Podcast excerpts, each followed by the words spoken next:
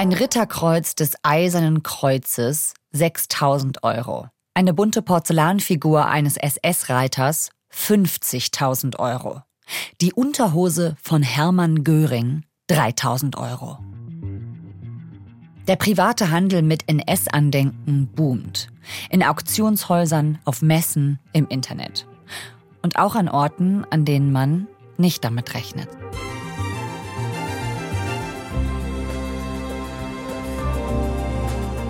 Rahel Klein von Deutschlandradio hat sich für ihren Podcast Tatort Kunst intensiv mit dem Handel von KZ-Porzellan beschäftigt. Porzellan aus Dachau, von KZ-Häftlingen hergestellt. Und gerade deshalb ist es so viel wert. Mein Name ist Viktoria Kobmann und ihr hört 11KM, der Tagesschau-Podcast. Ein Thema in aller Tiefe. Heute ist Freitag, der 3. November.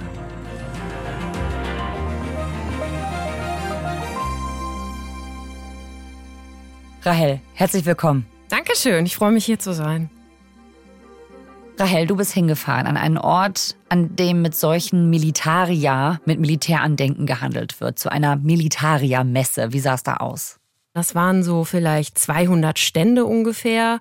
Ich war da an einem Wochenende. An dem Tag waren ja vielleicht auch ein paar hundert Besucher im Tagesverlauf da. Also jetzt nicht riesig, aber auch durchaus gut besucht. Was ist das dann da, was da verkauft wird? Also was man sieht, ist interessant, aber ich fand es noch krasser, den Geruch. Ne? Es riecht wirklich nach unfassbar viel altem Zeug. Ne?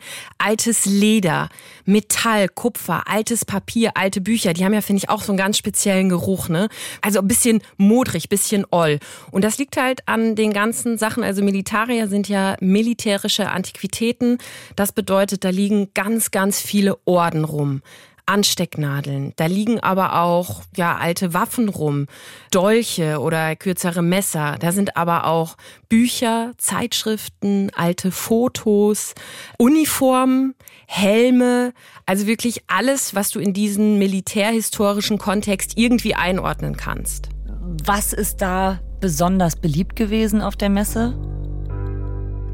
Sehr, sehr präsent waren in meinen Augen auf jeden Fall Dinge aus dem Zweiten Weltkrieg. Ne? Und die Sachen erkennst du ganz, ganz häufig an so kleinen bunten Aufklebern. Das sind so Punkte und die sind auf ganz vielen Sachen aufgeklebt, weil die nämlich verfassungswidrige Symbole abkleben sollen. Ah. Also Hakenkreuze oder SS-Runen zum Beispiel, die natürlich gerade bei Dingen aus dem Zweiten Weltkrieg bei ganz vielen Sachen drauf sind. Ne? Du hast ganz viele Broschen, Anstecker, wo überall das Hakenkreuz drauf ist. Und weil du die Sachen nicht öffentlich zeigen darfst, einfach so, kleben die Händler und Händlerinnen da so einen kleinen Punkt drauf, weil dann sieht man das Zeichen nicht mehr genau, auch wenn du so die Ecken immer noch natürlich so rausstehen siehst und du mhm. weißt ganz genau, was drunter ist. Mhm. Aber es ist halt ein kleiner Punkt drauf. Und das ist schon sehr, sehr präsent gewesen, fand ich. Wer möchte sowas haben? Wer war da unterwegs auf der Messe? Also ich als Frau war da auf jeden Fall deutlich in der Unterzahl. Das war schon mit die männlichste Veranstaltung, die ich wirklich wahrscheinlich je in meinem Leben erlebt habe. Also ich würde sagen, wirklich über 90 Prozent Männer, mittelalt bis alt. Da war auch mal ein jüngeres Pärchen, was eher so ein Hipster-Pärchen war, aber in der Regel eher ältere Männer in braunen Cargohosen oder so grün, ne, so ein bisschen Fischer-Outfit auch, die da unterwegs waren. Manche sahen aus wie so, ja, ältere Professoren, so, ne, im Tweed-Jackett oder so und, oder im Anzug auch. Manche zum Teil auch mit kleinen Kindern, die dann schon so in Flecktarn da durch die Gegend laufen. Auch einige in Uniform tatsächlich, also ganz vereinzelt, aber wirklich vereinzelt hast du auch, ja, Männer in Glatze, schwarzen Outfits, zum Teil Springerstiefel und ich kann natürlich nur vom Äußeren eben das sagen, aber das ist mir auf jeden Fall auch aufgefallen. Und was ich auch sehr spannend fand, das war ländlicher Raum. Also jetzt wirklich keine Großstadtmetropole, aber du hast auf dem Parkplatz Nummernschilder von überall. Aus ganz Deutschland, mhm. aus Großbritannien, aus Belgien, Luxemburg, Bulgarien. Also das ist auch ein internationales Publikum, was da hingeht. Ich habe mich ja auch mit einem Sammler getroffen, ähm, mich wirklich viele Stunden mit dem auch unterhalten. Und der sammelt das also mehr als sein halbes Leben lang und der hat wirklich wie so ein Museum dann zu Hause. Man kann wirklich sagen, Sammeln ist eine Sucht. Rahel ist es an dieser Stelle wichtig, dass der Sammler anonym bleibt. Deshalb hat sie uns die Antworten von ihm mit verzerrter Stimme übergeben. Ist eine Sucht. Also es tut dem Geldball nicht gut. Es, es, es tut im, im, Raum nicht gut. Ähm, und ich kann es dir eigentlich nur so beantworten, dass ich sage, es ist halt irgendwie so eine gewisse Geschichtsbewahrung. Ich weiß, also für mich ist das Zeug einfach immer da. Kannst du dir da sicher sein, dass das wirklich der Grund ist für seine Sammelleidenschaft von NS-Militarier? Ich kann ja nicht in die Menschen reingucken, ne? ich kann nur das sagen oder wiedergeben, was die mir sagen und so auf mein Bauchgefühl dann gleichzeitig auch hören, für wie glaubhaft ähm, halte ich das. Und bei dem muss ich dir ganz klar sagen, ich glaube nicht, dass der irgendeine Art von rechter Gesinnung hat. Also ich kenne natürlich seinen richtigen Namen, aber wir haben das für den Podcast dann eben auch geändert. Nicht, weil wir jetzt irgendwie denken, okay, der ist, äh, weiß ich nicht, im rechtsextremen Spektrum, deswegen äh, hat er Angst, irgendwie an die Öffentlichkeit zu kommen, sondern ähm, ja, um einfach ihn und auch die Familie ein bisschen zu schützen.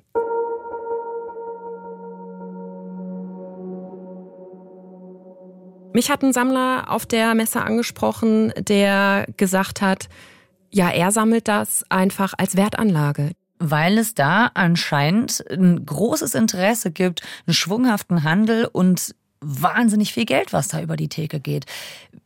Kannst du uns da irgendwie sagen, wie groß dieser Handel ist, wie viel Umsätze da gemacht werden? Ich würde das total gerne, mhm. aber es ist einfach nicht möglich, das zu quantifizieren. Also ich habe da auch mit jemandem vom LKA drüber gesprochen. Und der sagt, ja, ne, bei normalem jetzt Kunsthandel, Kunstmarkt, da weißt du, was da so im, im Jahr umgesetzt wird. Aber hier in dem Bereich konnte er mir jedenfalls auch schon mal gar nichts irgendwie sagen. Also, dass du zum Beispiel diese Messen hast, wo dann in Bar bezahlt wird oder dann über eBay Kleinanzeigen oder auch über Antiquitätenhändler. Das allermeiste kommt überhaupt nicht ins Schaufenster. Das geht unter der Hand weg, weil die ihre Leute anrufen, die sie kennen, wo die wissen, die sammeln das. Also so funktioniert dieser Markt. Wenn man sich ein bisschen anschaut, was in Auktionshäusern so umgesetzt wird, da sind schon auch die teureren Sachen, auch die Sachen, sage ich mal, mit politischem Bezug, wie zum Beispiel die Unterhose von Hermann äh, Göring eben, ne, oder die Uniform von Hitler. Da habe ich ja auch mit dem damaligen Geschäftsführer von einem Auktionshaus gesprochen und der sagt eben schon, dieser Katalog, dieses Angebot rund um diese Zeit herum und Schusswaffen, fand ich auch interessant, das sind die Sachen, wo der Umfang am höchsten ist. Und eben dieser Bereich ab 1913, Militaria, Orden, wo eben der Zweite Weltkrieg mit drin ist, da bewegt sich so ein Auktionskatalog, hat er gesagt, zwischen 300.000 und einer Million. Also Leute sind bereit, unglaublich viel Geld dafür zu bezahlen. Und dieser Handel, der findet eben nicht nur auf abgeschiedenen Messen statt und auch nicht nur im Internet äh, bei ganz speziellen Händlern oder bei Kleinanzeigen. Zu dieser Recherche, die du mitgebracht hast, gehört auch die Konfrontation mit so einem NS-Merch, wenn man so will, an Orten, wo man wirklich nicht damit rechnen würde. Nämlich unter anderem in Dachau bei München. In den letzten Stunden des Krieges haben auch die Kameraden an den meisten Kampfabschnitten in Bayern Schluss gemacht und den großen Gebiete kampflos dem Feind überlassen. Dachau, Freising und Landshut sind gefallen. Wir waren zwar befreit, aber es gab auch welche, die die Befreiung gerade noch erlebt, aber nicht überlebt haben. Und das habe ich auch sehen können, wie sich einige Häftlinge äh, noch aufbäumten und dann zusammenbrachen. Dachau war die Schule der Gewalt. Es hat ja nicht in Auschwitz begonnen, sondern in Dachau. Das Konzentrationslager in Dachau wurde 1933 errichtet. Es war das erste KZ in Deutschland. Bis Kriegsende waren hier laut KZ-Gedenkstätte Dachau mehr als 200.000 Menschen inhaftiert. Mindestens 41.500 sind dort gestorben. Seit 1965 befindet sich auf dem KZ-Gelände eine Gedenkstätte. Du warst im Frühjahr in Dachau, Rahel. Was hast du da gesucht? Ich bin da hergelaufen mit einem Pfarrer der evangelischen Versöhnungskirche, die zur KZ-Gedenkstätte dazugehört. Und dieser Pfarrer ist Björn Mensing und mit dem bin ich durch Dachau gelaufen, weil wir zu einem Antiquitätenladen wollten, der unter anderem mit Porzellan handelt und auch für dieses Porzellan wirbt, also sowohl für den Ankauf, aber eben Sachen auch zum Verkauf anbietet. Und der hat für diesen Ankauf und Verkauf dieses Porzellan lange Zeit geworben mit einem kleinen Bild. Das hat er ausgedruckt auf ein Papier. Und da waren stilisierte SS-Runen zu sehen. Also man muss sich das vorstellen, wir sind mitten in Dachau, sehr nah an dem Ort, wo es das erste Konzentrationslager gab. Und mitten in diesem Ort wurde lange Zeit mit leicht modifizierten SS-Ruhen im Schaufenster dafür geworben, dieses bestimmte Porzellan anzukaufen.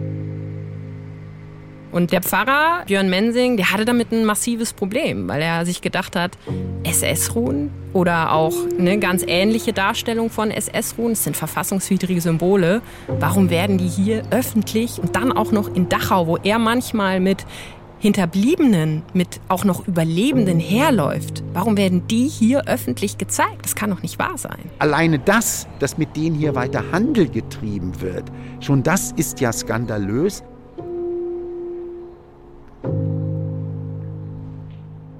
Was machen denn eigentlich SS-Runen auf diesem Porzellan, was da beworben wird?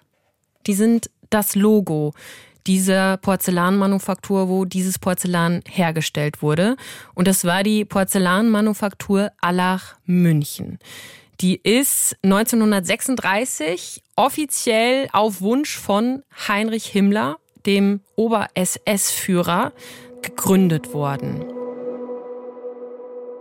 Heinrich Himmler hat damals vier Leute, das waren zum Teil Porzellankünstler, Porzellanmaler, auch ein Kaufmann, hat die damit beauftragt, diese GmbH, diese Porzellanmanufaktur zu gründen. Und er wollte halt gerne eine Manufaktur haben, wo für die SS für ihn Porzellan hergestellt wurde und hat sich das sozusagen dann ja aufgebaut, später dann auch richtig einverleibt. Also die Porzellanmanufaktur war dann auch endgültig in den deutschen Wirtschaftsbetrieben der SS integriert und dienten eben dazu, wirklich die SS und ganz vorne auch Heinrich Himmler mit Porzellan aus dieser Manufaktur zu beliefern. Und als Erkennungszeichen, wo eben dieses Porzellan herkommt, zu wem das gehört, sind eben die SS-Runen da immer runter eingebrannt worden. Aber was hat das jetzt mit dem Konzentrationslager in Dachau zu tun? Also es ist alles nicht weit voneinander entfernt. Ne? Dachau, München, Allach. Und dieser Firmensatz war erst in Allach in einem Gebäude, ist dann aber 1937, Anfang Oktober, nach Dachau verlagert worden, in den SS-Bereich des damaligen Konzentrationslagers. Das Konzentrationslager hat ja aus einem Häftlingsbereich bestanden, wo die Baracken waren, wo eben dann die Häftlinge untergebracht waren.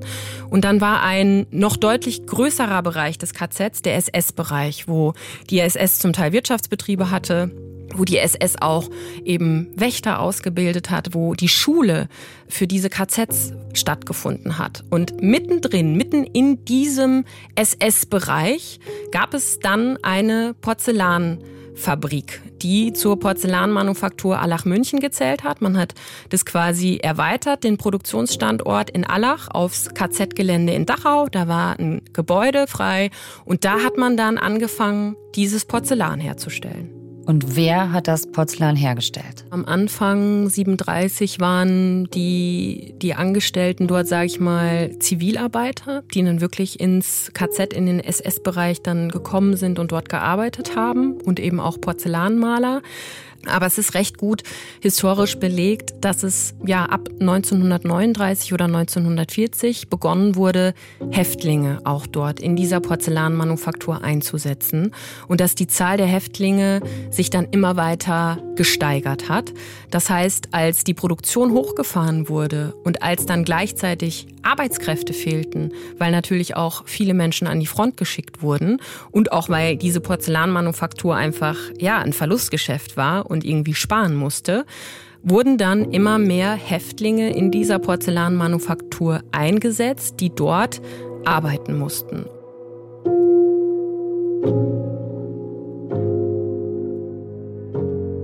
Für wen, wofür wurde das verwendet? Das oberste Ziel lag darin, dass Himmler was hatte, was er an Staatsgäste verschenken konnte, an die eigenen SS-Leute, zu Geburten, zu Geburtstagen, zu Beförderung, bei Turnieren.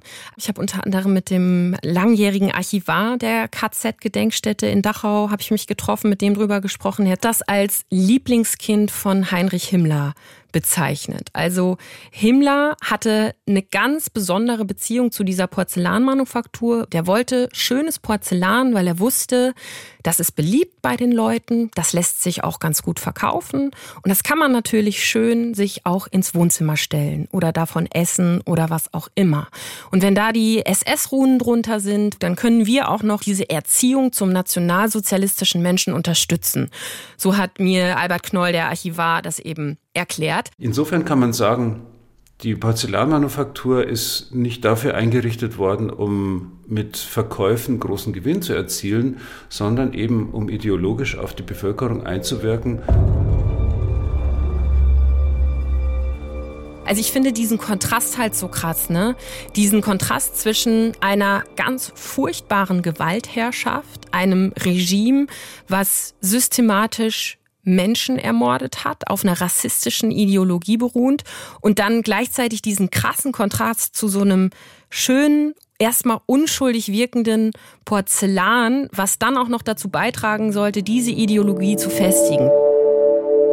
Das heißt, das war Zwangsarbeit, ja. um diese Ideologie ja. zu verbreiten. Das ist schon sehr perfide, ja. ne, diese, diese Vorstellung. Ich kriege da auch Gänsehaut, auch jedes Mal wieder, weil ich diese Vorstellung einfach, auch wenn du durch das Gelände der KZ-Gedenkstätte heutzutage läufst und weißt, was da passiert ist und dann gleichzeitig weißt, dass die Menschen dort dann in diesen SS-Bereich mussten, umgeben von den ganzen SS-Leuten, die da ausgebildet wurden, um andere Menschen zu drangsalieren oder auch zu töten und da arbeiten mussten und an irgendwelchen feinen Porzellanfiguren arbeiten mussten, die dann der Ober-SS-Führer für sich, für seine Leute haben wollte, um die zu verschenken. Also da läuft es mir schon auch kalt den Rücken runter, das muss ich ganz äh, klar so sagen.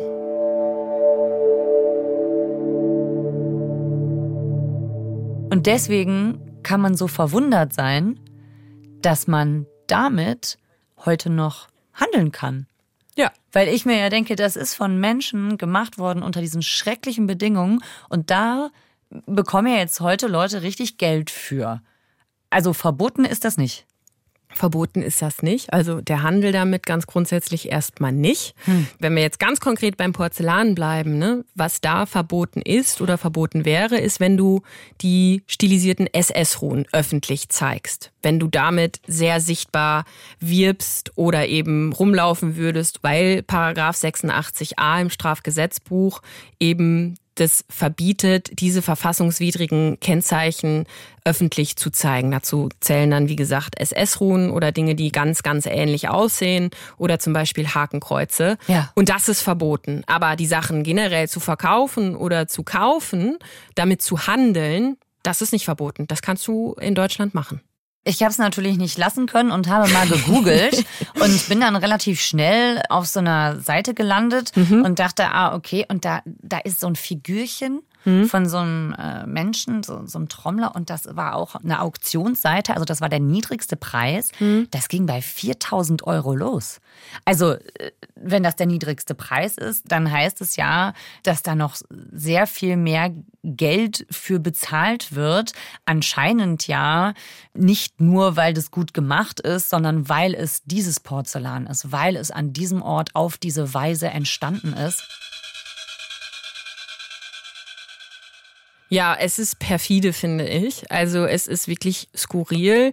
Das, was du da gefunden hast, ist wahrscheinlich der äh, HJ-Trommler gewesen, ein Hitlerjungen-Trommler. Es gab aber auch BDM-Mädchen. Also das waren schon auch ganz klar politisch aufgeladene Figuren, die heutzutage auch deutlich mehr wert sind als jetzt zum Beispiel so ein Bären oder so ein Reh, ähm, die du kaufen kannst. Also die liegen meistens bei so ein paar hundert Euro. Mhm. Aber dann zum Beispiel diese politischen Figuren, da bist du dann sehr schnell bei mehreren tausend Euro. Und du hast gesagt, der Handel damit ist grundsätzlich erlaubt. Gibt es denn Überlegungen, das zukünftig irgendwie stärker einzuschränken? Ich habe beim Justizministerium angefragt, auch beim Innenministerium, die mich dann wiederum aufs Justizministerium verwiesen haben. Und da war sehr einhellig, dass die sagen, ja, es gibt die bestehende Rechtslage, es gibt die Paragraphen 86, 86a im Strafgesetzbuch und wenn das öffentlich gezeigt wird, dann kann das eine strafbare Handlung darstellen.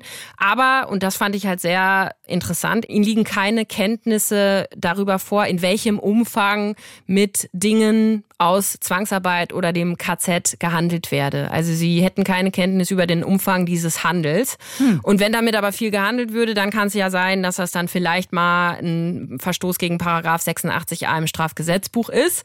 Also ich habe weder den Eindruck gehabt, dass sie das großartig auf dem Schirm haben, also dass sie einen Überblick darüber haben, dass das überall angeboten wird. Und also man sieht auch, glaube ich, jetzt rein rechtlich keinen Handlungsbedarf. So mhm. wurde mir es jedenfalls auf mehrfache Nachfrage suggeriert. Paragraph 86a StGB, das ist eben einfach der mit den verbotenen Symbolen. Ne? Genau. Also wie das entstanden ist und äh, wie sehr man sich da bereichert, das ist gar nicht das Problem. Nee, dazu gibt es so nichts. Also du mhm. hast natürlich noch den Paragraphen 130 Absatz 3 im Strafgesetzbuch Volksverhetzung. Also wer im Nationalsozialismus begangene Handlungen billigt oder verharmlost, leugnet mhm. und damit den öffentlichen Frieden stört, das ist Volksverhetzung. Aber dass dieser Handel darunter fällt, der Handel mit diesem Porzellan, das ist mir bisher nie begegnet, dass das da irgendwie eine Rolle gespielt haben sollte. Das, äh, glaube ich, ist juristisch ähm, schwierig.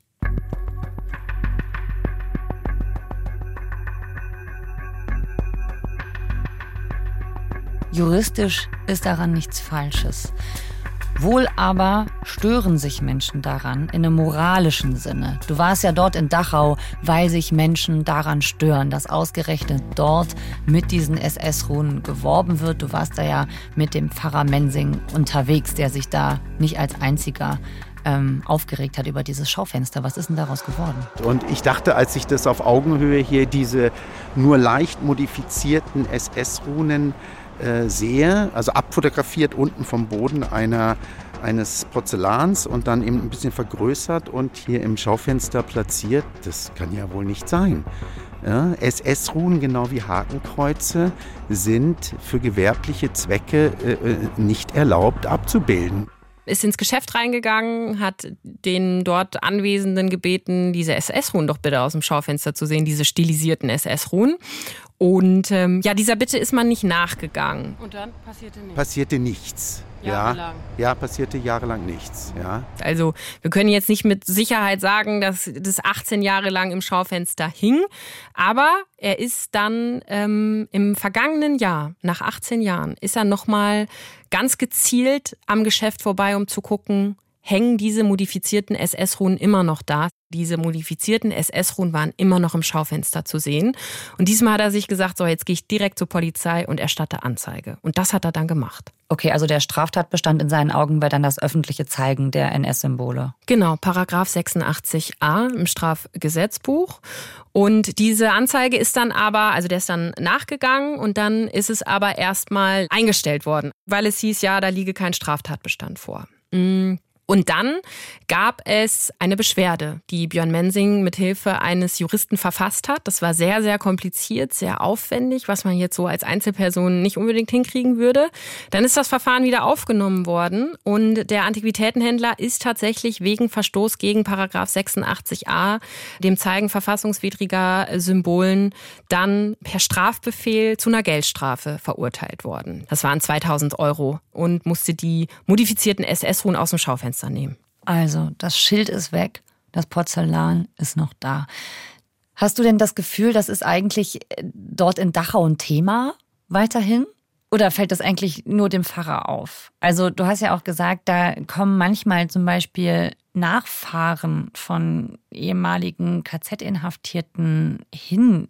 Also ist das dort nicht ein Thema im Ort? Ja, das also hat mich tatsächlich bei der Recherche ziemlich beschäftigt und auch sehr überrascht, weil Björn Mensing schon sehr deutlich auch gemacht hat, dass er sehr umstritten auch ist und auch zum Teil sehr kritisch gesehen wird in Dachau. Also seine Arbeit und generell die Arbeit der KZ-Gedenkstätte, die das nicht gut finden, dass er sich so für die geschichtliche Aufarbeitung einsetzt, um das nicht in Vergessenheit geraten zu lassen. Und er sagt, ja, die Leute wollen auch zum Teil in Ruhe gelassen werden mit dieser dunklen Geschichte. Die wollen nicht immer mit Dachau und mit KZ oder im Urlaub dann damit in Verbindung gebracht werden, ne? wenn die erzählen, ja, ich bin aus Dachau. So.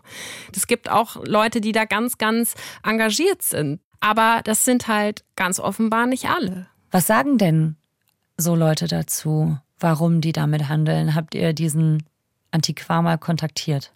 Ja, ich habe das mehrfach gemacht. Ich war auch im Laden drin, hat mich ein Mitarbeiter recht unfreundlich abgewimmelt, habe natürlich meine Telefonnummer, alles hinterlassen mit der Bitte ähm, um, um ein Interview und um eine Stellungnahme. Aber da ist nie was zurückgekommen. Also in Dachau, der Antiquitätenhändler. Ich habe das auch noch per Mail mehrfach versucht, per Telefon. Ähm, aber da ist komplette Stille. Also da wird nichts zu gesagt. Ich habe mit einem anderen äh, Händler gesprochen, der hat halt sowas gesagt wie, ja, bei der ganzen Kritik an diesem Handel müsse man ja auch sehen, dass die Arbeit in der Porzellanmanufaktur noch vergleichsweise okay war für die Häftlinge. Und dass die eigentlich sich glücklich schätzen konnten, wenn sie da arbeiten mussten, weil da äh, es keine dokumentierten Todesfälle gibt. Und das ist natürlich eine ganz massive Verharmlosung. Aber es bleibt ja Zwangsarbeit. Das bleibt Arbeit in einem KZ und das bleibt Arbeit in einem System, was jeden Tag deinen Tod bedeuten konnte. Und das, finde ich, sollte man einfach niemals relativieren. Rahel, danke, dass du uns davon erzählt hast. Sehr gerne. Die Recherche über das KZ-Porzellan ist eine Folge aus dem neuen Podcast Tatort Kunst. In der siebenteiligen Podcast-Serie nehmen euch Rahel Klein und ihr Kollege Stefan Koldehoff mit hinter die Kulissen der heutigen Kunstszene. In die Depots von Museen, in die Tresore von Auktionshäusern und undercover auf Verkaufsmessen. Tatort Kunst gibt's in der ARD Audiothek und überall, wo es Podcasts gibt. Und verlinkt in unseren Shownotes. Autor dieser Folge ist Moritz Ferle. Mitgearbeitet hat Lisa Henschel. Produktion Adele Messmer, Konrad Winkler und Jürgen Kopp. Redaktionsleitung Lena Gürtler und Fumiko Lipp. 11KM ist eine Produktion von BR24 und NDR Info. Mein Name ist Viktoria Kopmann.